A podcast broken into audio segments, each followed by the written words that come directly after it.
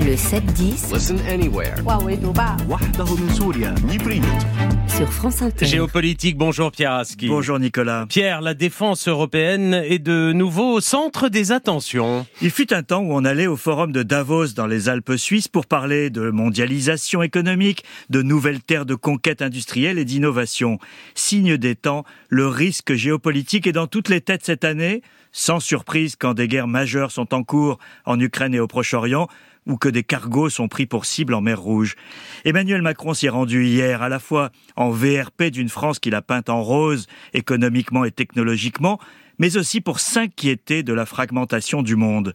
Au passage, il a apporté son soutien à une idée qui fait petit à petit son chemin, celle d'un financement en commun, à 27 si possible, de la défense européenne.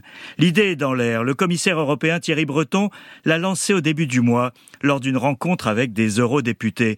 Il a proposé de créer un fonds européen de 100 milliards d'euros, destiné à développer les industries de défense du continent et des infrastructures communes, y compris, c'est audacieux, un porte-avions commun aux 27. Et comment cette idée est-elle reçue en Europe, Pierre? Alors la proposition de Thierry Breton a aussitôt reçu le soutien d'un pays important, la Pologne, qui vient de changer de gouvernement avec l'élection du libéral Donald Tusk. La Pologne est le pays qui investit le plus dans sa défense. Elle vise les 4% du PIB, le double de la France.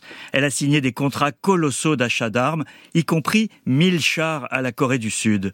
L'Estonie, autre pays de l'ancienne sphère d'influence soviétique, a elle aussi soutenu l'idée d'émettre des eurobonds, c'est-à-dire de l'emprunt commun européen pour l'industrie de défense et pour aider l'Ukraine. Ce n'est pour l'instant qu'une idée et elle ne sera vraisemblablement formalisée qu'après les élections européennes de juin en fonction des résultats.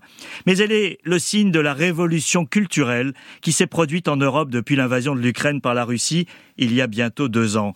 L'Europe a pris conscience de ses profondes vulnérabilités et de ses insuffisances industrielles. Et quels sont les obstacles pour que ça se fasse? Alors ils sont de deux ordres, Nicolas. D'abord qu'il y ait une majorité politique en Europe pour porter un tel projet après les élections européennes. En clair, que le poids de l'extrême droite ne soit pas déterminant. Ensuite, que les 27 acceptent d'emprunter en commun pour la défense, comme ça avait été fait pour le plan de relance post-Covid. Mais on se souvient qu'il n'avait pas été facile d'arriver à un consensus à l'époque. Hier, Emmanuel Macron a précisé qu'en cas de blocage, la France proposerait une coopération renforcée, c'est-à-dire que les pays volontaires agissent sans attendre que tout le monde soit d'accord. L'urgence est due au non-dit de ce débat, le possible retour de Donald Trump à la Maison-Blanche après l'élection du 5 novembre. L'Europe doit apprendre à compter sur elle-même et ça passe aussi par une défense commune. L'Europe de la défense est un vieux serpent de mer qui n'a jamais vu le jour. C'est maintenant ou jamais.